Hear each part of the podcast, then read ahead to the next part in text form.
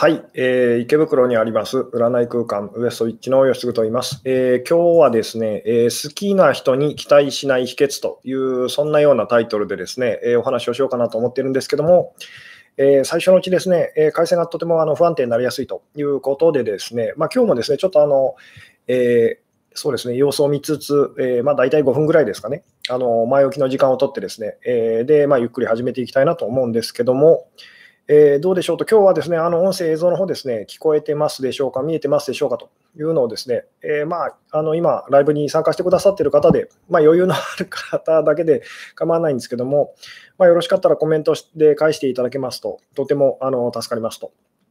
えー、あありがとうございますと、えー、今日も楽しみにしていますと、えー、音声、画像ともにバッチリですということで、あありがとうございますと、え、一応大丈夫そうですかね。えー、まあ、もしかするとですね途中であの回線がですね不安定になってしまうというようなこともあるかもしれないんですけども、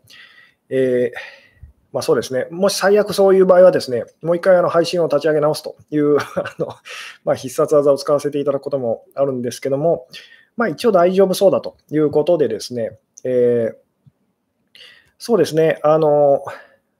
まあ、安定しているということを信じて、ですねまずお知らせ事項をですね、えー、ちょっとお伝えしておきたいんですけども、明日ですね、明日7月31日のですね、えー、21時と夜9時からですね、あのまた Zoom を使った Q&A オンラインセミナーというのをやらせていただきますと、第30、30何回目だ、31回目、31回目ですかね、31回目のですね、えー、まあ、Q&A オンラインセミナーというのをやらせていただきますと。で、でまあ、今月の、あの今回は月の後半ということでですね、あの YouTube のメンバーシップに参加してくださってさくださってる方だけのですね、あの会になりますということでですね、えー、まあ無料参加の方を含めての会はですね、また8月のあの最初の方ですかね、えー、に予定してたりするんですけども、まあ明日の会もですね、えー、参加したいですよという方いらっしゃったらですね、あの今からでも全然間に合いますので、あの YouTube のメンバーシップの方参加してくださったらですね、えーまあそうですね、明日あの参加できますと。で、でもうすでに YouTube のメンバーシップの方はですね、あのなんでしょうねメン、メンバー向けのメンバーの方だけがこうあの見れるあの投稿というのがありまして、あのそちらの方にですね、えー、もうなんでしょう、明日の Zoom のですね参加情報、あのなんでしょう、投稿してありますので、えー、まあ、あの、なんでしょう、今 YouTube でご覧の方のコミコミュニティと ちょっと発音できてないですけども、あの、コミュニティっていうタブのところをですね、確かあの見ていただくとですね、あの、その辺で、えーなんかですね、あの情報が載っておりますので、よろしくお願いいたしますと。えー、で、まあ、お知らせは、えー、そんな感じなんですけども、さて、そうですね、まあ、最近ですね、1時間超えちゃうことが多いので、えー、今日はですね、あの早めに始めて、早めに あのいい感じで切り上げられたらと思うんですけども、えーとですね、あなるほど、えー、今日のテーマにすごく興味ありまして、えー、早速質問ですと、期待しないが抜きすぎると、相手に興味をなくしたり、えー、男性性が強くなってしまうとなりませんかと。えー、そうですね、これ、期待しないと。そうですね、まあ今日のタイトルですね、えーまあこまえー、好きな人にこう期待しない秘訣というタイトルをつけさせていただいたんですけども、あの先週ですね、あのやらせていただいたあのライブ、えー、困った時ほど好きな人を頼ってはいけない理由というですね、えー、そこでまあお話ししたことからですね、つながる内容にこうなるんですけども、えー、まあ、なんでしょうね、あの前回ちょっとこうおさらい前回のお話をですねおさらい的にこう、えー、もう一回、えー、お話ししておくとですね、えまあ、困った時ほど好きな人を頼っちゃいけませんよと。なぜならですね、あのそういう時っていうのは、あなたが好きな人はあなたのことをこう助けることができないと。で、なんで助けることができないのかっていうとですね、あなたのその人に対するその期待というのがでかすぎるからですと。えあるいはこれがですね、不満がでかすぎるという言い方をしてもいいんですけども、とにかくその求めるものがでかすぎて、ですね相手はものすごいプレッシャーを感じて、ですねでとてもじゃないけど、それに応えられる気がしないというふうにその感じて、ですね、まあ、逃げてしまうと。なので、そういう時はま素直にですね他の人に頼っていきましょうというようなお話をこうさせていただきましたと。えー、で、まあ、そこで必ず あの帰ってくるのがですね、どうしたらじゃあその、まあ、好きな相手に対するこう期待というのをですね、まあ、あるいはこう不満と言ってもいいんですけど、これをその持たずにいられるでしょうと、減らすことができるでしょうかという、まあ、必ずその質問というかですね、あのいただくんですけども、で私がこう YouTube のこうライブとかですね、まあ、その前のあの動画と、動画であの更新してた時期もあのそうなんですけども、ずっと一貫してお話ししてることで、ですねあの不足感と、まあ、最初の頃ずっと不足感って言葉を使わせていただいてたんですけども、まあ、あのそれを最近で、最近というか前回はあの期待と、期待とかあるいは不満とかですね、まあ、他にもこう重い気持ちとか依存心とかいろいろ、あのなんでしょう、表現はこうさせていただくんですけども、とにかくその、なんでしょうね、えーそれがその自分の中でこうすごくこう強くなってしまうと、まあ、あの相手が誰であれあの、その人との関係っていうのはうまくいきませんよというお話をですねこうさせていただいてきてますと。でまあ、そこで必ず出てくるの返ってくるのがですね、まあ、じゃあどうしたらその期待 期待の期待をこう手放すことができるのかというですね、えー、その不満っていうのをこう手放すことができるんでしょうっていうふうにこうなるんですけども、で、今日のお話もですね、あ、ありがとうございますと、スーパーチャットですかね、スーパースティッカーか。あの、ワンちゃんがなんかですね、可愛らしい、えー、そうですね、えーサインをこう出してくれてますけれども、えー、そうですねス、スーパーチャットのこと最近すっかり忘れてるんですけども、あのスーパーチャットとかですね、スーパースティッカーとか、あの使っていただけたらですね、私のテンションが あの上がりますので、えー、よろしくお願いいたしますというところでですね、えー、そうです、あの、なんでしょうね、えーまあ、そのどうやったらその期待しないでいられるかっていうですね、まあ、この辺ですね、えー今日のお話ですね、結構簡単なようで難しくてですね、で以前にも実はですね別の角度であのお話ししたことなんですけども、なので今日お話しすることもですね、初めて話すことではありませんと。あの初めて話すことではないんですけども、でもちょっとですね、まずその直接こう聞いてみたいんですけども、えー、じゃあ好きな人にですね、こう期待し期待してなければうまくいくというお話なんですけども、じゃあそのための秘訣っていうのは何だと思いますかと。今あなたは何だと思ってますかっていうのはですね、えーで、さっきあのコメントでもこう書いてくださった方がいらっしゃいましたけども、期待しないっていうのがこう行き過ぎると相手に興味がなくなっちゃうんじゃないですかと。あのでここがですね、ここがだからくせ者っていうかですね、あのだったりとかするんですけども、期待しないとその、そもそも相手のこと好きじゃなくなっちゃうんじゃないですかと。それじゃ意味ないんじゃないですかと いうお話なんですけども、でそうじゃないんですっていう。ただですね、ちょっとですね、あのまず、その今参加してくださってるですね、意識高い方、最初からこう参加してくださる方っていうのはすごいこうやる気満々のあの意識高い方だと思うんですけども、えー、その意識高い方にですね、ちょっと聞いて、方たちにその、えー、聞いてみたいんですけども、じゃあ、好きな人にこう期待しないためには、そのどうしたらいいと思いますかと。あなた自身はですね、どういうことを心がけたらいいと今思ってますかっていうですね、えー、どうでしょうと。ちょっとこれをですね、あのコメントで返していただけたりすると、とてもこう嬉しいんですけども、えー、あ、なるほど、期待しすぎると彼が離れていくと、えー、面白いくらいに分かりやすい彼にいつも教えてもらっていますと。えー、なのでこう、そうですよね、つまりすごい期待すると、あるいはそのすっごいこっちの不満がたまるとですね、あの相手がこう離れていっちゃうという、その相手の反応が悪くなるっていうのは、そこまでは私たちはこう、まあ、経験通してこう知ってますよね。なので、期待ってはまあしない方がいいんだと。しちゃいけないというかですね、あのしない方がうまくいくと。これは何でもそうなんですけども、えー、ところがですね、そのじゃあ、それをどうやったらじゃあ期待せずにいるのか、あのなんでしょうね、期待しないでこういられるのかと、えー、不満をその持たずにいられるのかというですね、ここからが難しいと。で、今あなたはどう思ってますか？っていうですね、ちなみにこのあの期待と不満っていうのはですね、あのちょっと違うんじゃないですかと感じる方もいらっしゃるかもしれないんですけども、あの何でしょうね、同じです。まあ一つ、一括りでまとめてしまうなら、その、まあ何でしょうね、えー、私がこうよく以前にこう使ってた不足感というですね、まあその現れと足りないっていうですね、あの何かが足りないという、まあ、そのこう別の表現だっていうふうにこう思ってほしいんですけども、ただ期待っていうのはですね、それがこうなんでしょう、こ叶えられないことで、答えられないことでですね、不満に変わっちゃいますよね。で、不満っていうのもですね、あのかつては期待 期待がその、なんでしょうね、かつては期待だったものと、つまり 裏切られた期待っていうのがですね、まあ、不満だと いうふうにこう言っちゃってもいいんですけども、まあ、使用後、なん使用前、使用後みたいなですね、まあ、そんなもんですと。同じものですよねっていう。なので、あなたがこ誰かにものすごいこう期待をその抱いてると。で、それが叶えられないとその不満ってなると。ですごいあなたが誰かに不満を抱いてるのは、そのかつてのあなたの期待がですね、答えられてないからっていうようなことですよね。なので、まあ同じだっていうふうに思ってほしいんですけども、で、まあ、その期待とか不満とかですね、まあ、不足感とか欠乏感とかいろんな言い方こうされますけども、とにかくそれのせいで相手との関係がうまくいかないと。まあ、そこまではみんな、その、なんでしょうね、あの気づくんですけども、じゃあどうしたらその期待をですね、こう減らす、なくす、あるいはこう手放すことがこうできるのかと。ここからが難しいんですけども、で、まず、まずですね、まあ、今、あの参加してくださっている方に聞きたいんですけども、えー、どうしたらじゃあ好きな相手、まあ、大事な相手とにその期待せずにあのいられるんでしょうと。えー、これがですね、簡単なようで難しいんですけども、えー、好きな人に自分のこうだろうと思う期待はやめましたと。不足感が少なくなり、えー、本当の彼はこう思ってるんだと、今は嬉しいことを言ってくれるようになりましたと。ああ、なるほど。もしあそれができるようになったとしたらですね、なぜですかと。何が変わったんですかというですね、期待をやめようと思ってやめられるんだったら、その苦労はしないと。いう、えー、なのでそのどう、なぜあなたはじゃあ、あんまりその好きな相手にですね期待しなくなっていったんでしょうと。あのよし、期待するのはやめるぞって言って、できるんだったら苦労はしませんと。なかなかそれができないから、その私たちは苦しむわけですよね。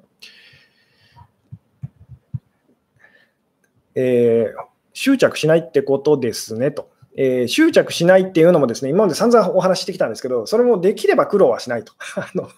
つまり執着して私たちは苦しむと。これをあの今日の言い方だとその期待やその不満っていうのをこう抱いてしまうことでですね、あのそれに対してのそのそれを抱いてしまうことでものすごく苦しいと。で、それを手放せればいいんですけど、そのなぜか、なぜかというかですね、なかなかそれを手放すことができないってなってこう苦しみますよね。えー、うん、他の人に期待すると。そうですね、そのただ まあそういう表現を私がこう以前にこうしたことしてることもあるんですけども、えー、常に常に期待してたら、その特定の誰かや何かにその期待することはなくなりますよねっていうですね。なので今日もその辺のお話をしたいんですけど、常に期待するってじゃあどういうことなのかとあのいうことなんですけど、特定のその何かだけに期待するからうまくいかないと。えー、特定の何かだけにこうすごい不満を感じるというですね。すべてにその不満、すべてに不満を感じる、すべてにそのエネルギーを向けていったら、さてどうなるのかっていうですね、お話でもあるんですけども、えー、期待しないと頑張ったら相手の嫌な部分しか見な見えなくなり、分からなくなりましたと。えー、そうです。あの、そうですっていうのはですね、あの、その答えは待ってましたということなんですけども、つまり期待しないって言ったときにですね、えー、期待、その自分の中のその期待というのをこう抑え込むと、見ないふりをすると、えー、いうことをやっちゃう人がですね、すごい多いんですね。つまり好きな人にこう期待しない方がいいんだと、期待しちゃだめだって言ってですね、期待してるにもかかわらず、それをこう無視したりとか、自分の中でこう抑え込もうとすると。で、結果どうなるかっていうと、抑えきれなくなって爆発すると。あのつまり期待しないように、期待しないようにってですね、自分の中のその期待期待がこう生まれてくるのをですね、ああしてほしい、こうしてほしいと、欲求っていうのがこう生まれてきて、それをですね一生懸命こう抑え込んで、ですね見ないふりしてと、あのえー、ないかのようにですねこう相手とこう接していて、ですねところがそれがですねある時こう膨れ上がって爆発して、ですね、まあ、あの不満が爆発というような形でこう相手にぶつけちゃうと。えー、なのでその期待しないっていうのはですね、なんかその期待をこう我慢すると抑えつけるっていうことではうまくいかないんですよと。えーうん。さて、まあ、他の人間関係を豊かにすると、えー、ちょっとしたことで喜ぶと、えー、冷静な目で彼を見ると、えー、自分で自分を満足させる、夢中なものを他に見つけると、えうん、好きな人、え男性に、え誕生日にまた会おうって言われたのに、誕生日1週間前になってもお誘いが来ませんと。えなるほど。えー一人への依存心はなくなりましたが、アプローチしてくださった男性からは、えー、僕に興味ないですよねと、離れていってしまいましたと。なるほど。えー、期待して裏切られてへこんで感情を感じきると手放せた気がしますと。なるほど。えー、期待でなく希望を持つと。え、期待 まあ、希望もでも同じようなものだと思うといいですよと。えーそうですね、えー、そうですね、じゃあ、こう考えてほしいんですけども、えー、例えば、そのあなたがですね、まあ、誰かや何かにものすごいこう期待をしていると。あの、あるいはそれが不満に変わっちゃってると、まあ、どっちでもいいんですけども、えー、まあ、すごいこう強い不足感を感じて苦しいってこうなってますと。さて、それが、その、なんでしょうね、えー、満たされない、かな、叶わないと。あの、答えてもらえなかったにもかかわらず、それが、その、消えた時のことを、亡くなった時のことを思い出してみてくださいと。えー、もう一回言いますと。あなたが、その、まあ、誰かや何かに対してものすごいこう強いですね、えー、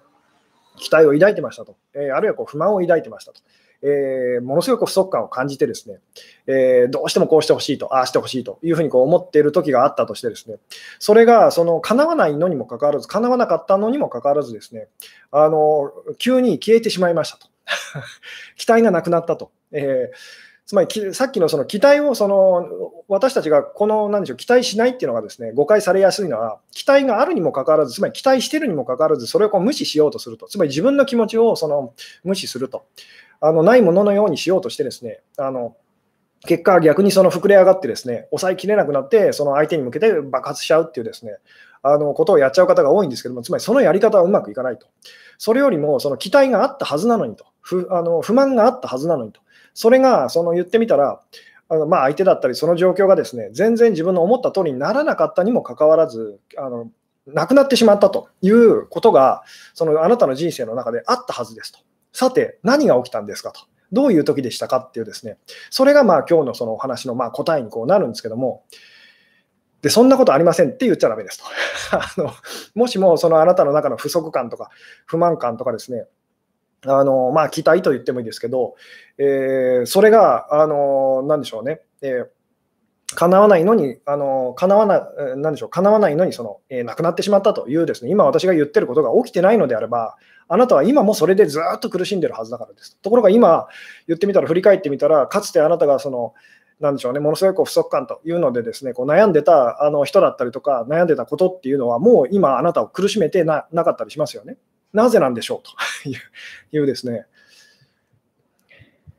で、まあ、場合によってはですね、そのまあ、相手がその期待に応えてくれたと、その不満を解消してくれたという、そういう形で、その私から言わせると、それはあまりいいことではないんですけども、あのでまあ、あなたにとってはそのそれはいいことだったのかもしれないですけども、あのなんでしょうね、そういうふうに思えることだったかもしれないんですけども、そういう形で、いや、私はあのそれをこう解消できましたよっていうケースもあったと思うんですけども、それは、あの、なんでしょうね、すごく、えー、まあ、たまたまというかですね、あの、だと思います。大抵の場合はですね、あなたの中のその期待や不満っていうのは、あの、ちょっとそれが叶えられるということではなくて、別な形で言ってみたら、その、え解消されていったはずですと。さて、その時あなたには何が起きたんでしょうと。えー、うん。なるほど、えー、期待する先が変わったと、他の人が期待通りにしてくれたからと。で、そうじゃなかったはずですよと。あなたはそう言いたいかもしれないんですけども、つまりどういうことかっていうと、その、あの、なでしょうね、えー、例えばあなたがこう誰かに期待していましたと、えあるいはその不満をすごい感じてましたと、ですごい苦しいってなってですね、なんであの私の言う通りにしてくれないのと、私の思った通りにしてくれって苦しんでた時にですね、えー、じゃああなたがその別の誰かや何かにこう期待をしてと、で多分その人も あの、なでしょうね、その人やそのその何かもその期待には応えてくれなかったはずですと。じゃあ、そのその時あなたにはこう何が起きたのかと。えー、でですね、その、うん。なるほど、最近あったと、期待外れで、えー、叶わず嫌いになって多少楽になったと。なるほど、えー、無理なんだと諦めたと。諦めたと。そうですね。なぜ諦められたのですかっていうところがですね、結構鍵なんですけども、えー、で、例えばこの話もこうよくするんですけども、じゃあですね、えーあの例えばですね、あなたが、まあ、じゃあこう、誰かとの好きな人との関係でこう悩んでる状況だとしますと、えー、まあ、すごいその人にこう、その人に対する期待がですね、あの膨らんでると、あるいはその、えー、それがこう失望に変わってしまってですね、まあ、つまり不満に変わっちゃってると。えー、ですごいこう相手に対してこう不足感と足りない足りないもっともっとっていうのがこう募ってる重い状態を想像してほしいんですけどもそんなあなたが道を歩いていたらですね、えー、でしょうねまあ何でもいいんですけどもその道にこうでかい穴が開いてますと。で、あなたはですね、何だろうって思ってこう覗き込みましたと。で、まあ別に本当何の変哲もない、その言ってみたらこう、まあ、なんでしょう、こう地面がこう崩落してとかですね、そういうこと時々ありますけど、まあ、単純になんかこう地面がこう陥没して、そこにこう穴が開いてたと。えー、で、まあ、あなんだっていう ふうにこうあなたはこう思ってですね、で、まあ、そこをこう立ち去ったと。えー、で、その時にあなたは、なんでしょうね、その一瞬にしてその不足感というのがなくなったと。まあすぐにそれは戻ってくるかもしれないんですけども、でもそのあなたが穴を覗き込んだときにですね、えー、覗き込んで、あ、なんだというふうにこう なるまで、あなたはその間、なんでしょうね、その不足感がなくなっていたことをどうでしょうと。あの気づいていただけますかと。えー、もう一回言いますと。あなたが誰かのことでですね、ものすごいこう誰かへのその重い気持ちと、期待と不満と、えー、不足感といろんな言い方できますけども、あのそれでこう苦しんでるときにですね、えー、道を歩いていて、でかい穴が開いてると、深い穴が開いてると。で、なんか覗いちゃったと。覗いたときにですね、まあ別に普通の何の変哲もない穴だったと。で、うーんっていう感じでですね、えー、で、いあの一瞬かもしれないですけど、短い時間かもしれないですけど、あなたは、その何でしょうね、えー、そのあなたはですね、その不足感というか、その苦しみからパッとこう解放されたというですね、えー、どうでしょうと。これ、まあ、なんとなくまず想像できますかと。で、その、あなたがその、まあ、大抵の場合ですね、道を歩いてて、なんかその、あの怪しい穴が開いてると。で深い穴が開いてるってなったら、多分私たちはこう普通にこう覗き込むと思うんですけども、えー、そこでその、なんでしょうね、あなたにこう尋ねたいのは、なぜその穴を覗き込みましたかと。えー、で、私は穴なんか覗き込みませんっていう言いたい方いらっしゃるかもしれないですけど、確かに状況によっては覗き込まない方もいると思うんですけども、えー、覗き込んだというですね、あの設定でちょっとこうお話を進めさせていただきたいんですけども、えー、さて、なぜあなたは穴あのその穴を覗き込んだんですかと。これですね、え、どうでしょうと。あの素直に素直にこう答えていただきたいんですけども、他のことに気を取られたと。で、その他のことっていうのは何なんでしょうと。何にあなたは気を取られたんですかっていうですね。で、そのことによって結果的にその自分の中のこう強いこう不足感というのが、まあ、短い時間かもしれないですけど、こうなくなりましたよねと。えー、なぜあなたはその穴を覗き込んだんですかって言われて、えー、まあ、なんて答えますかと。別にこれ穴じゃなくてもいいんですけども、例えばあなたが道を歩いて、すごいですね、こう片思いの人とかと連絡が取れないということで悩んでてですね、その時に、そのすごいこう、あの、なんでしょうね、ガヤガヤ人がこう騒いでると。で、なんだろうって思ってこう空を見たらですね、ものすごいたくさん UFO が未確認飛行物体がですね、こう飛んでると。うわーってなりますよね。で、おそらくあなたはですね、あなたの中のその重い気持ちっていうか、その不足感みたいなものっていうのは、一瞬にしてその消し飛んだはずですと。えー、なぜあなたはその、なんでしょう、空を、空のその怪しいですね、未確認飛行物体を見上げたのですかと。なぜですかっていうですね、えー、で、まあ多分そあの、これに対してもいろいろ答えはですね、返ってくると思うんですけども、えー、興味で覗き込んだと、気になったからと、好奇心、気になったからと、気になったからと、まあ、暇だからと、まあ、暇だからって言い方もできるんですけども、えー、好奇心と、え、うん。まあ、見ても大丈夫だと感じたからと。例えばですよ、穴を覗き込んで落ちちゃったとしますと。そういうこともありますよね。あーっていうふうにですね、まあ、なんだと覗き込まなければよかったって思ったとしてもですね、多分そのあなたはのぞ、まあ、覗き込んじゃったりとかするんですね。で、まあ、UFO っていう例で言うならば、あれってこう見ちゃうはずですと。で、なぜなんでしょうと。で、気づいていただきたいのはですね、この時に、その、まあ、それが穴で、なんか道にこう、ボコって開いてる穴であれ、その空に飛んでる UFO で、UFO っぽいものであれ、あの、何でもいいんですけど、その、ここでですね、好きだからそれを見てるという人はいませんよね。つまり好きだから私はその穴を覗き込んだんですとか、好きだから、まあ確かに UFO マニアの方はいらっしゃるかもしれませんと。でも好きだからその UFO をこうあの見たと、見上げてるっていうですね人はあのいないはずですと。じゃあな、なんであなたは覗き込んだのかっていうと、そのまあ、今、好奇心と興味とあの気になったからとあのいうのがこう正解なんですけども、つまり、なんでしょうね、分からないことと、好きなのか嫌いなのか、いいことなのか悪いことなのか、分からないことが起きたときに あの、それを目の前にしたときに、あなたは、その、なんでしょうね、え自分がこう抱いてるその不足感っていうですね、えー、まあそのまあ、期待とか、不満っていうものから一瞬にして言ってみたらその解放されましたよね。こう分かっていただけますか？私がこうお伝えしたいこと。つまりそもそもそのちょっとブログにこう告知文でこう書かせていただいたんですけども、私たちがこう期待している相手とか、期待しているものって何なのか、どういうものなのかあの思い出してくださいと。好きなもののはずです。好きなものとかいいものに私たちは期待しますよね。悪いものとか まあ悪いものとかその嫌なものとかにはですね、まあ基本期待しないと。まあ、あの嫌いな人とか嫌いなものに期待するというですね、まあそういうことも実際にはこうあったりするんですけども、なぜならその好きと嫌いというのはですね、まあ表裏一体というか同じようなものだからですと。いうお話をこう以前にもしたことがありますけども、でも基本的には私たちは好きな人にこう期待をこう抱くと。で、嫌いな人に対してこう不満を抱くというですね、あのまあ、好きなものに対してこうきあの期待をしてですね、えそれは自分をこう幸せにしてくれるものだっていうふうにこう期待すると。で、それが叶えられなくて苦しいっていうふうにですね、で、その嫌いだと、お前なんか嫌いだと。で、その不満っていうふうのを抱くっていうふうなこう言い方をしてもいいんですけども、つまりどういうことかっていうとですね、えーあの、なでしょうね、期待や不満を手放すためには、好きや嫌いを手放さないといけないっていうことなんです。これどうでしょうと。あのこう分かっていただけますかね。つまり、その好き嫌いがすごくこうはっきりしてるときとか、あのなでしょうね、えー、好き嫌いにものすごいこだわってるときと、えー、いうときに私たちは、その期待や不満にものすごい、あのなでしょうね、悩まされることになるんですと。逆に言うと、好きか嫌いかわからないって時ですね、そこに期待は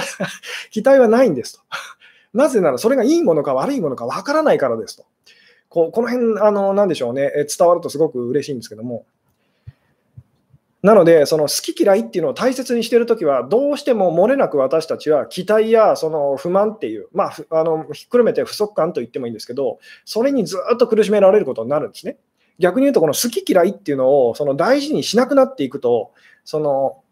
なんでしょうね、えー、それに苦しめられることがなくなるんですと。なぜなら、わからないからです、それがと。いい自分にとっていいものなのか、悪いものなのか、あの分からないので、期待できませんよね。わかりますかと。あのこの辺がですね、この辺がそのあの伝わってくれると嬉しいんですけど、なので、その、なんでしょうね、えー、地面に開いてる穴をこう覗き込んだときに、そこになんかこうお宝があるんじゃないかとか、いいものがあるんじゃないかと思って覗き込むわけではないですよね。気になってみると。で、その気になるっていうのは、その いいものをこう期待しているわけでも、悪いものを期待しているわけでもなくて、ただ分からないものがあって、それをなんかその、なんでしょう、確かめたい、知りたいという、そういう感覚ですよね。この辺がですね、その伝わるとすごく嬉しいんですけども、うん、でも今好きと思ってしまっている人は好きか嫌いか分からないに持っていく方法が分かりませんと。で、これは だからもうその時点であなたはアウトなんです。分かっていただけますか？つまり私は好きと嫌いという、この世の中には好きと嫌いっていう、私にとってこう好きなものと嫌いなものというのがあって、私はそれが分かるっていうふうにですね、善悪が分かると。正しいことと間違ってることが分かるっていうふうにあなたが自分のことをそういうふうに思ってるうちはですね、あの、なでしょうね、今日のお話も、その、なでしょうね、えー、なかなかこう伝わりづらいんですけども、でもこれは難しく聞こえるかもしれないですけども、私がいつもお話ししてる一番大事な部分なんですけど、あなたができないことをやれと私はこう言ったことは一度もないんですね。私がずっとお話ししてることっていうのは、あなたができることと、あなたができることをそのそれにも適用してくださいっていうふうに言ってるだけなんですと。どういうことかっていうと、そのなんでしょうね、今日私が言ってるお話っていうのもですね、あなたがこうできない何かこう新しい体験をあなたにこう、あのなんでしょう、進めてるわけではないんです。あなたは実は自分では気づいてないんですけど、すっかり忘れちゃってるんですけども、やってるんです。やだからその今まであなたが過去にですね、いろいろこう抱いてきたその期待や不満っていうのをあなたは手放せてるんですと。今、例えば何かや誰かにものすごい期待、不満と不足感っていうのを抱いてるかもしれないですけども、かつて抱いていたいろんなその不足感、不満っていうのは手放せてるはずですと。なぜなら今私が言ったことをあなたはやってきたからですと。例えばこれはその今、よくある話で言うとですね、こう好きな人がいますと、その人に対してこう、えー、不満がこうすごい溜まっててですね、不足感が溜まってて、で、苦しい時にですね、新しいこう知らない男性とこう出会うと。であのしかも絶妙な感じでですねその人が自分にとって好み 好みとも言えないしだからといって嫌いとも言えないっていうタイプの人と初めて会ったって想像してくださいとその時のあなたのこう えー、気持ちと、えー、その人が自分にとっていい存在なのか悪い存在なのかわからないっていうですねその時の感じですと。えー、でそうするとあなたはですね、まあ、あの誰に対してどんだけ不満を抱えてたとしてもですねあの一瞬にしてそれがこう消えてなくなるんです。なぜなら目の前のことの方が 目の前のそのあのなんでしょういいのか悪いのか分からないことの方があなたにとってものすごいこう大事ってなるからですと。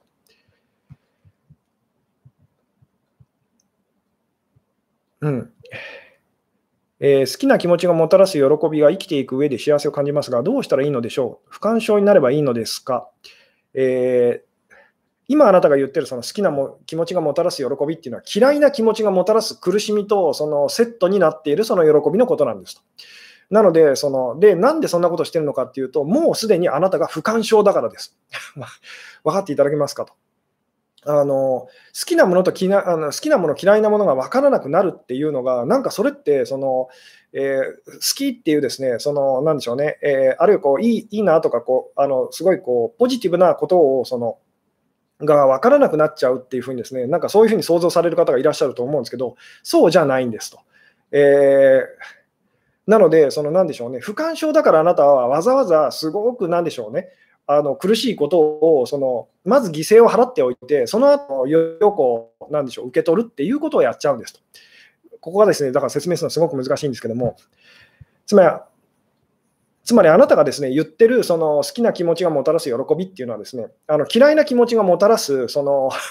不幸と不幸せっていうのとセットのものなんですよと。で私が言ってるのはそもそもじゃあその嫌いなもので苦しむっていうそこはいらないんじゃないでしょうかと。で、よくこのお話をこうさせていただくんですけども、あのプールがあって、あなたの近所にプールがあってですね、でそこにこう潜ってる人がいると。で、もう本当限界まで、あのなんでしょうね、あの限界まあ、じゃあもっともっとその嫌な話をしましょうと。じゃああなたの近所にですね、こう、なんでしょう、えー、近所の公園にですね、えーまあ、なんでしょうね、あのそこにこうワンちゃんがこう、なんでしょうね、ワンちゃんをこうあの散歩させる人が多くてですね、で、ワンちゃんのこう、なんでしょう、うんうんちがですね、えーまあ、言ってみたらこう、あのおべあのうんちがこう溜まってる場所がありますと。そこがまあ言ってみたらこう、本当にあのおトイレみたいになっちゃってると。えー、で、まあ言ってみたら飼いあの、しつけがちゃんとこうなってないワンちゃんが多くてですね、あの飼い主さんたちがまあちょっとこういい加減と。なのでそこでこうワンちゃんにこううんこをさせちゃうそういう場所があると。で、まあいつ行ってもそのワンちゃんのうんちがですね、たくさんこうなんでしょうね、転がってるそういう場所があるってまず想像してみてくださいと。でですね、そこに、そこにその、あのそのワンちゃんのその、まあ、言ってみたらすごいこう匂いもすごいんですね。で、そこにこうある男の人がですね毎日のようにこう通ってる男の人がいて、でそあのあんたは何だろう、この人と、わざわざなんであんなところに行くんだろうってこう観察してると、ですねその男の人がそのワンちゃんのその、えーなんでしょうね、こううんちがある場所で、ね、場所でですね、こう顔を近づけてですね、で思いっきりその臭い匂いをこう嗅いでるんですね。で、当然本人はうーってのこう あの気持ち悪くなってると。でもその、それをこうずっと続けててですね、で、もう耐えられなくなった時にですね、その人は言ってみたら、その、その場所からこうバーッと離れてですね、で、その、なんでしょうね、公園にはすごいこう、あの、綺麗な花が咲いてる、とてもこういい匂いのする場所があるんですけども、そこ行ってその花の匂いをすっごいこう嗅いでるんですね。で、すごいこう幸せそうな顔してると。で、その、よく見てると、その人はですね、またその、あの、ワンちゃんのうんちのあるところに行ってですね、臭い匂いをこう嗅いでるんですね。嗅いで、で、気持ち悪い、すごい大変な辛い思いをしてですね、で、また、あの、限界まで来ると、どうやらその、あの、すごくいい匂いのするお花畑の方へこう近づいていってですね、で、そこで、あの、すごい幸せそうにこう、花の匂いを嗅いでると。で、あなたがなんでそんなことしてるんですかと、あの不思議に思ってこう、まあ、その男性に聞いたらですね、いや、あの花の匂いをその楽しみたいからですと。っていうふうに言ってるんですね。で、いや、花の楽しあの匂いを楽しみたいのは分かりますと。でも、なぜわざわざその臭い匂いをその鍵に言ってるんですかと。そうすると、その男性がですね、いや、その方が花の匂いがすごく、まあ言ってみたら、そのいい匂いだって感じられるんですよっていうふうにですね、言ってる人がいたら あなたはどう思いますかと。で確かにその通りかもしれないんですけども、わざわざそんなことしなくてもいいのではないですかって思いませんかと。で、実際にこれは 私たちがやっていることなんですと。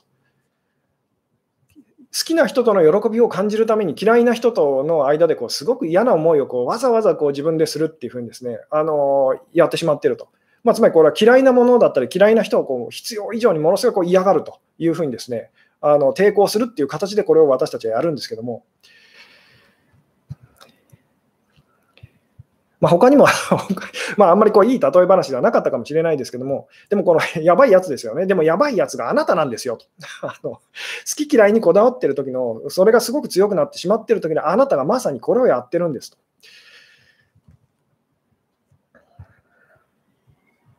うんえー、私が今仕事できる状態でないのに、旦那がお金をくれない欲しいものも買えず、ストレス発散できない状態でも、相手に期待や不満を持たない方法あるんですかと。生活に不安しかないんですけど、こういう場合はどうすればいいのですかと。で、その、今日だからそれをお話ししてます。で、まあ、もうちょっと分かりやすくそれを伝えるとですね、あなたがそのあのいいか悪いか好きか嫌いか分からないものにもっとあの近づいてくださいっていうのが今日のその、なんでしょうね、答えですと。あなたが嫌いだと思っているもの、つまり期待や不満を抱いているものっていうのは、あなたがその好きなもの、あるいは嫌いなものってことになるんですけども、それに対して何の期待もしてないし、何の不満も抱いてないとってことはなぜ、なぜそうなるのかっていうと、それが自分にとっていいものなのか悪いものなのか分からないからと。分からないものに対してもっと近づいてくださいと。まあ、こう人で言うならば分からない人と。それが自分にとってこう好きな人なのか嫌いな人なのか分からない人との関係をもっと大事にしてくださいっていうのが今日のその答えなんですと。今あなたがその思ってるように好きな人に言ってみたらそのあの自分の期待に応えてほしいと、あるいは嫌いな人に対して、この不満をそのどうにかしなさいよとしてくだしてくださいってやっても、ですねあの前回お話ししたように、相手は残念ながらその答えられないんですと。答えられないし、答えたくないしと、えいうふうにですね、だからそれをいくら相手に求めてもダメなんですよと。そうではなく、あなたが言ってみたらその、今こう目を向けなければいけないのはですね、好きなのか嫌いなのかわからない人やものっていう、で、まあ、さっきの本当穴、穴だったりとか UFO と同じですと。なんだかわからないけど気になるっていう まあこれをよく私のその、なんでしょうね、えー、まあ、言い方で言うとですね、分かりやすい言い方で言うと、その好奇心と興味っていうですね、私たちはこうすごく苦しんでる時っていうのは、とにかくその好きか嫌いかというですね、えー、まあ、そっちでこう動いてしまうんですけども、でも逆に私たちがこうすごく余裕のある時とか、なんでしょうね、あのまあ、余裕があってですね幸せな時っていうのは何を動機にその動くのかっていうとですね、えー、欠けてるものをその満たそうではなくてですねあの好奇心と、えー、面白そうだなっていうので私たちはこう動くんですね。なので、その好きか嫌い、好き嫌いっていうのにものすごくこだわってる時っていうのは、もうも間違いなくあなたはですね余裕を失ってると。ものすごくこう余裕を失っててですね、まあ、その期待あの不満と不足感って言ってもいいんですけど、それがとんでもない量にこうなってたりとかするので、それをどうにかしようと思ってるうちはですね、あのあなたも苦しいですし、誰もそれをどうにもこうしてあげられないので、誰もあの、まあ、言ってみたら、あなたが期待やその不満をですね抱く相手は、あなたにこう近づいてこれないってこうなるんですね。うん、じゃあ、旦那じゃなくて、えー、誰か他の人にお金をもらって養ってもらえばいいということと。えー、違います。そうじゃないんですと。それは他の誰かに期待をしてって、結局その他の誰かにそれをしてもらってですね、一時的にあなたはほっとするかもしれないんですけども、まあ、前回のお話で言うと、マイナスになった気持ちがゼロにはなるかもしれませんと。でもプラスにはならないと。で、私が今日言ってるのは、マイナスは放っておくことと。で、そのプラスの方というのを、あのそっちにこう意識を向けましょうっていうで、プラスの方っていうのはどういうことかっていうとですね、さっきも言ったように、それが自分にとっていいことなのか悪いことなのかわからないと。もっと別な言い方をすると、あの、なでしょう、人生が行き詰まった時に、その私たちがこうやったら突破口が開けるのはですね、とにかくその知らない、その、なんでしょうね、人と会いましょうと。えー、自分にとってその人があのいい存在なのか悪い存在なのかわからないっていう人たちともっと接していきましょうと、えいうこうそのことによってですね、まあ、突破口が開けていくんですね。なので逆に言うとですね、もうすっごいこう不足感がこう高まっているときと、あの好きな人だったり嫌いな人に対するですね、ものすごいこうあの期待や不満がこう多くなってしまっているときっていうのは、あなたがその何でしょうね、こう知らないその人とのこう関わりとか、えー、知らないその自分にとってこう知らない世界って言ってもいいですかね。あのそことの関わりがですね、あまりにもこうなくなってしまっているときにそういうことが起きますと。うん、分からないものに近づいて好きになった後はどうすればいいんですかと。えー、続けてくださいっていうお話ですと。分かっていただけますかと。つまりこういう質問、質問っていうかその答えが出ちゃうのも、好きなものと、好きなものとか嫌いなものっていうのはあなたが大事にしているその世界観でしかこのその出てこないその質問だっていうのに気づいてくださいと。つまり好きな、好き嫌いよりも分からないことっていう方が私たちにとって大事なんだっていうですね、えーそこが、その、なんでしょうね、あの、分かってくるとですね、好き嫌いよりも、好き嫌いっていうのはどうしても私たちの中でこう生まれちゃうんですけども、結局は好きはちょっとしたことで嫌いにひっくり返りますし、嫌いっていうのもちょっとしたことでこうあの好きにひっくり返ると。つまり当てにならないものなんですと。なので好きなものをずっと好きでいようとするとですね、あの絶対にこううまくいかないと。嫌いなものをずっと嫌いでいようとしても、それもうまくいかないっていうのも同じなんですけども、そうではなくて、好き嫌いっていうのよりももっと大事なことがあるというですね、そういうその、なんでしょうね、こう、あなたがこう意識の、えー、まあ、なんでしょう、意識がそっちに向くとですね、あの言ってみたら期待やその不満っていうのはですね、あのなんでしょう、まあ、なくなっていくんですと。なぜなら分からないものに対して私たちは期待もできないし、その不満も感じようがないからですと。この辺がだから説明するのはとても難しいんですけども、うん。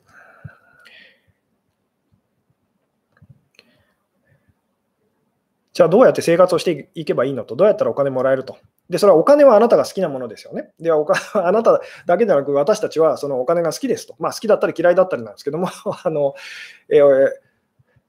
つまりお金で、じゃあ、そうですね、おまあ、お金で分かりやすくそのお話をするならば、お金で悩んでるときに、お金のことで解決しようとしている間は、ずっと私たちはそこで苦しみ続けるんですね。一時的に解決したとしても、またお金のことで苦しむってなっちゃいやすいと。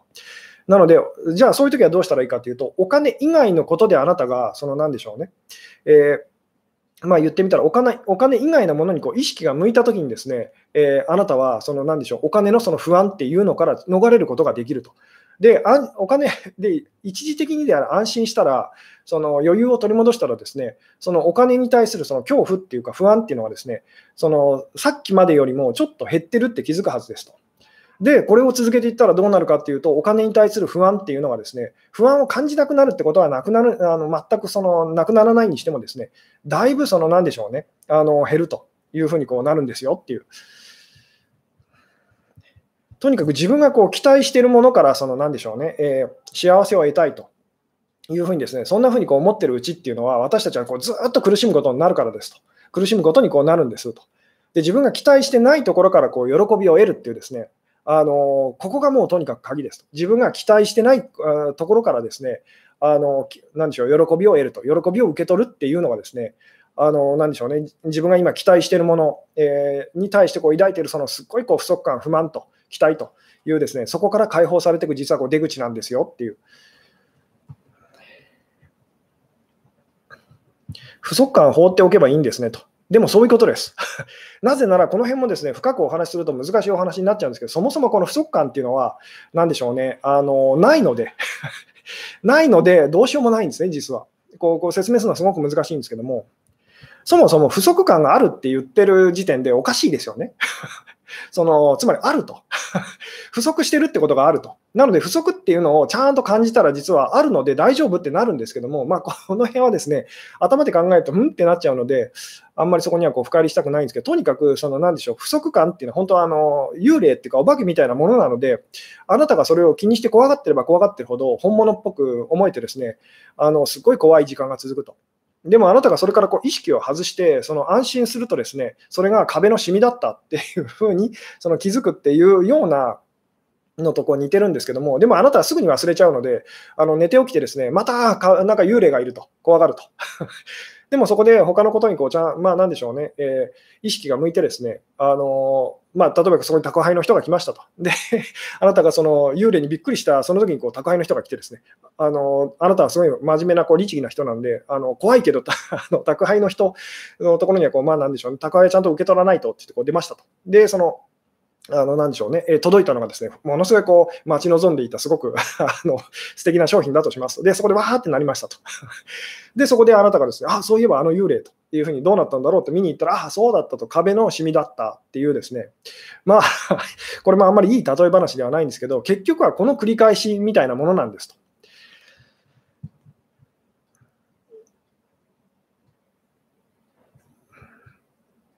うん。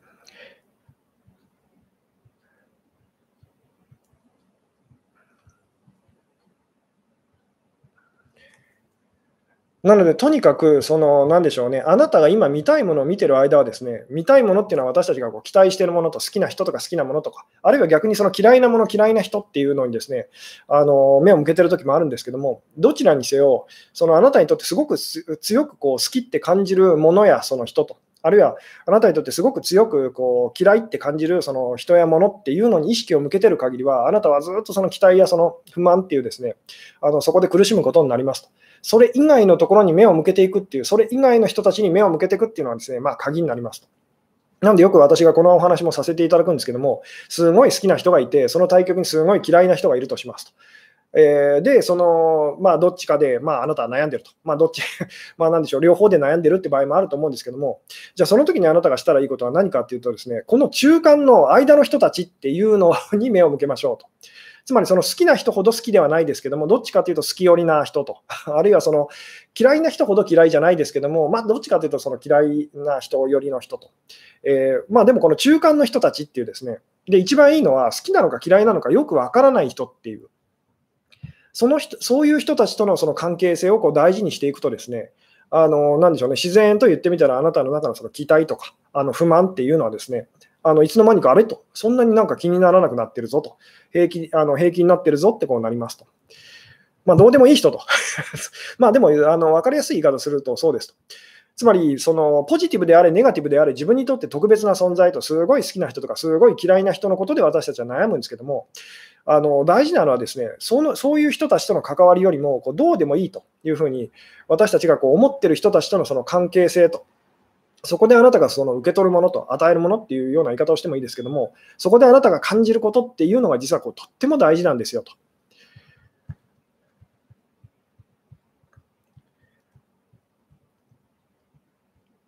うん、とにかくその好きか嫌いかで、このまあ、だんだんこの好きか嫌いか分からないってことに本当に素直になっていくと、ですね自分が本当に好きだなって思ってたものも必ずしもそうとは言えないってなりますし、自分が嫌いだなって思ってるものもですね必ずしもそうとは言えないしってこうなっていくんですね。つまり一回好き認定した人とかものとかですね、一回嫌い認定したその人やものも、そのまあ、言ってみたらその、そのラベルがですね、すぐにこう剥がさなきゃいけないことにこうなっていくと。で、まあ、最終的にはその目の前にいる人が、その自分にとって、まあ、その好きなのかあの嫌いなのか、つまり自分にとってそのいい存在なのか悪い存在なのか分からないっていうふうにですね、なっていくと。で、分からないので当然ですけど、その期待もできないし、その不満も感じられないというふうにこう、まあ、なっていくっていうですね、で、これは難しいように聞こえるかもしれないですけども、あなたは赤ちゃんの頃普通にやってたんですと。赤ちゃんの頃まだあなたのこう自我がですね、こうなんでしょうね、えー、目覚めてくる、その前にはあなたはそうだったんですよと。好きか嫌いか分からないという、受け入れるしかないと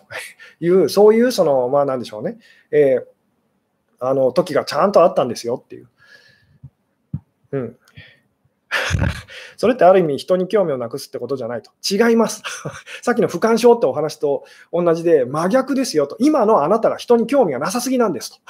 な興味がないので自分のこう貼ったレッテルをなんか当たり前のようにこう信じてその人の中それ以外の部分が見えなくなっちゃってるんですと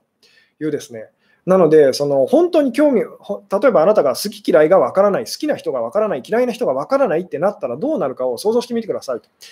出会うすべての人にものすごい興味が出てくるはずです。なぜなら、その人が自分を傷つける人なのか、あるいはとてもこう、なんでしょうね、あの大事にしてくれる人なのかわからないので、もう全神経をその人にこう向けることになりますよね。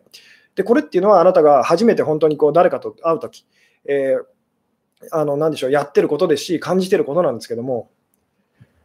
ところがこれが私たちにとって、ああ、この人は安全な人とか危険な人とかですね、こうラベルを貼って、1回ラベルを貼ると、まあ安心しちゃうと。まあ危険な人なので、も関わらないようにしよう、離れていようっていうふうにですね。で、この人は安全な人と私に喜びをもたらしてくれる人なので、できるだけ一緒にいようってやってですね、あれとうまくいかないと いうふうにこうなるんですけども、なぜならばあなたの好き嫌いっていうのは、あの不確かなものだからですと。えーなので、どうしても好きなものをたくさんですね集めればあの幸せになれると、嫌いなものをですねできるだけ遠ざければ幸せになれるっていうふうに私たちは思ってしまいがちなんですけども、残念ながらこの作戦は必ず失敗するんです。なぜならそのあの、あなたが行く場所には好きなものと嫌いなものが必ず両方いつもいつもそのあるからですよと。なんでかっていうと、その好き嫌いの境界線というのは、そのあなた自身だからですというお話を以前にもしたことがありますけども。なので、あなたが苦しんでるときっていうのは、漏れなく好き嫌いっていうですね、まあ、どっちに意識が向いてるんですよ。同じことなんですけども、そのそれを大事に、あのそっちにこう意識が向いちゃってますと。で、そんなことよりも、その、なんでしょうね、じゃあ今あなたが好きでもないし嫌いでもないと、ただ気になってることと、気になってる人っていうのがいたら、そういう人ともっと関わっていきましょうと。そのことによってあなたはですね、その好き嫌いという、そのそこからこう発生するですね、期待とか、あの不満とか不足感っていうのから、あのどんどんどんどん解放されていきますよっていう。うん、よくわかんないから疲れるっていうのはな、えー、何と。それはよくわからないので、その、なんでしょうね、よくわからなくて、なんでしょう、ネガティブ寄りに そのその人から守らないと自分をとよくわからないと、なのでその、その人は危険な存在だっていうふうにですね、そっち寄りになると私たちはくたくたになるんですね。でもこれはですね、そのよくわからないと、だとすると最高、この人が自分にとってこう最高のその、まあ、友達だったり恋人だったりにこうなる人なのかもしれないってなるとですね、あの、なんでしょうね、えーまあ、言ってみたらその疲れるっていうのはですね、まあ、まあ、気持ちいいとか楽しいっていうのにこう変わると。これは例えばそのあなたがジェットコースターに乗ってるというところを想像してくださいと。で、ジェットコースターが苦手で怖くて、そのすごいこう抵抗するっていうか、ガッチガチに体を固めてですね、身を守ろうってやるとですね、すごい疲れますよね。でもあなたがそのジェットコースターが大好きなタイプでですね、わーっていうふうにこうあの身を委ねてやるとですね、ものすごい開放感を味わえますよね。えー、で、これは別にジェットコースターがいいものでも悪いものでもないんですと。それに対してあなたがその受け入れてるかと、嫌がってるかで、その最悪ってなるか、すごい楽しかったってなるかの,、まあその違いと。なので、その言ってみたら、その何でしょうね、えー、あの怖いことっていうのと、そのなんでしょう、こうワクワク感と あの、そういう楽しいっていうのは、まあ、実は同じものなんですよっていうお話も以前にこうしたことがあると思うんですけども、わからないものを受け入れたときに、それがですね、こうなんでしょうね、あのまあ、恋愛で言うならこうロマンスってこうなりますし、えー、まあ、別な言い方です、別な言い方で言うとこうワクワクと あのを感じてるっていうふうにですね、ワクワクする、ドキドキするってこうなるんですけども、で逆にその分からないものを拒絶しているときに私たちはですね、恐れと怖いっていうふうにですね、あのですごいこう疲れるっていうふうにこうなったりとかするんですけども、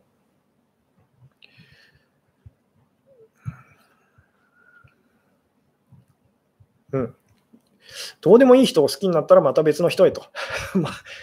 えー、まあ、好きにな、なんでしょうね、こう好きになったとして、それをなんでしょうね、信じないことと。好きになっても嫌いになっても、それを信じないことっていうのが鍵ですと。まあ、信じないことっていうかですね、それが信じられないものだと認めていくことっていう言い方をしてもいいですけども、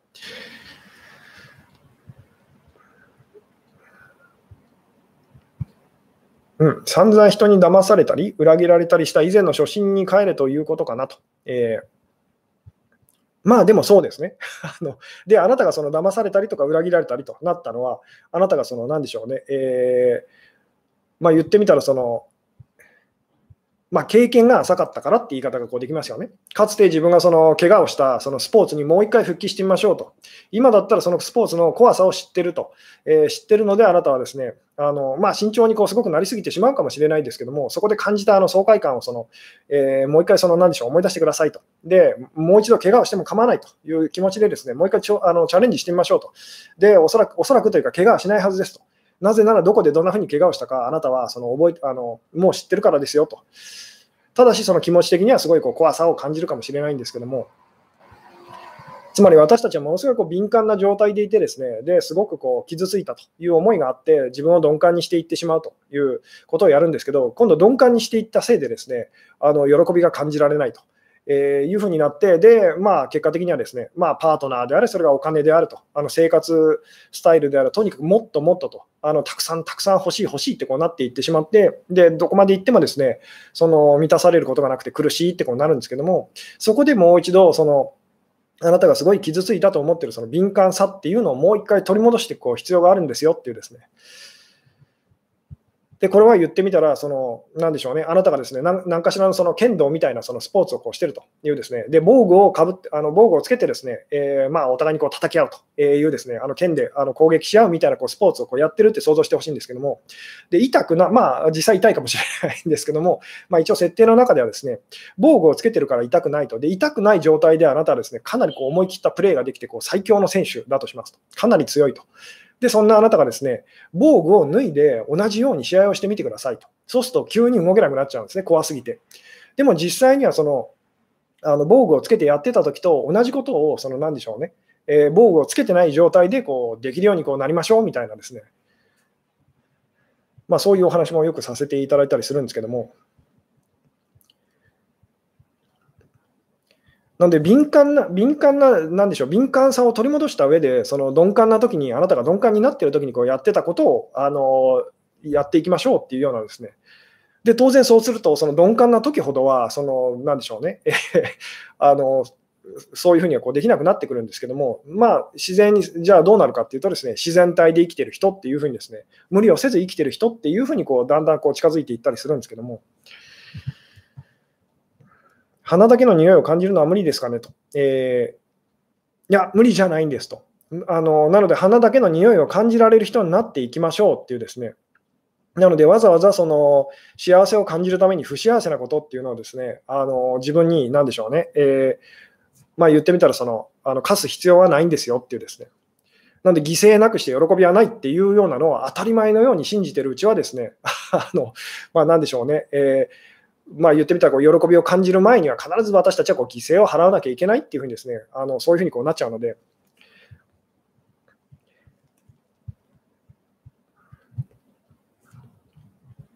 うんえー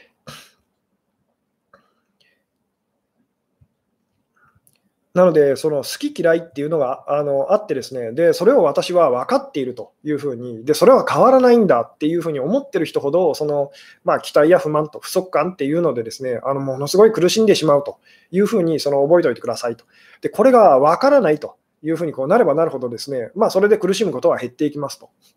で、これっていうのは本当にあの、なんでしょう、穴が開いてて、その穴を覗き込むとかですね、空に何かこう浮いてて、それをこう、あの、見るとか、あの、知らない人に声をかけられてこう振り向いてみてですね、その人とこうなんかあの会話するという時と同じでですね、好き嫌いっていうのは私たちはこう一時的にこうパーンとこう手放してですね、あのその人とこう向き合うと。えー、で、まあ最終的にはその、あの、なんでしょうね、えーまあ、好きなもの、嫌いなものっていうふうにですね、わからないものをそうやってこう私たちこうラベルラベリングこうしていってしまったりもするんですけども、でもそれが好きな、あなあなたが今好きだなっていうふうにですね、ですごい不足感とかその期待と、えー、不満っていうのを感じてる相手のことを思い出してほしいんですけども、えー、あなたがその人を好きな人だとこう認定するまでは、わからない、わからないと、最近いい感じの人に出会ったけど、本当にいい感じなんだろうかと思ってた時には、今私が言ってることをあなたはできてたっていうですね、ことを思い出してくださいと。その人に対して、その何の期待もしてなかったし、何の不満もなかったと。なぜなら、その人があのこれから自分の人生にとってこう大事な人になるかどうかわからないからと いうですね、わからないので、そのわからない人やわからないものとその向き合っている時のその気持ちっていうですね、わからないものを受け入れようとしている時の気持ちと、えー、言ってもいいですけども、それをもうあの大事にしていきましょうっていうですね。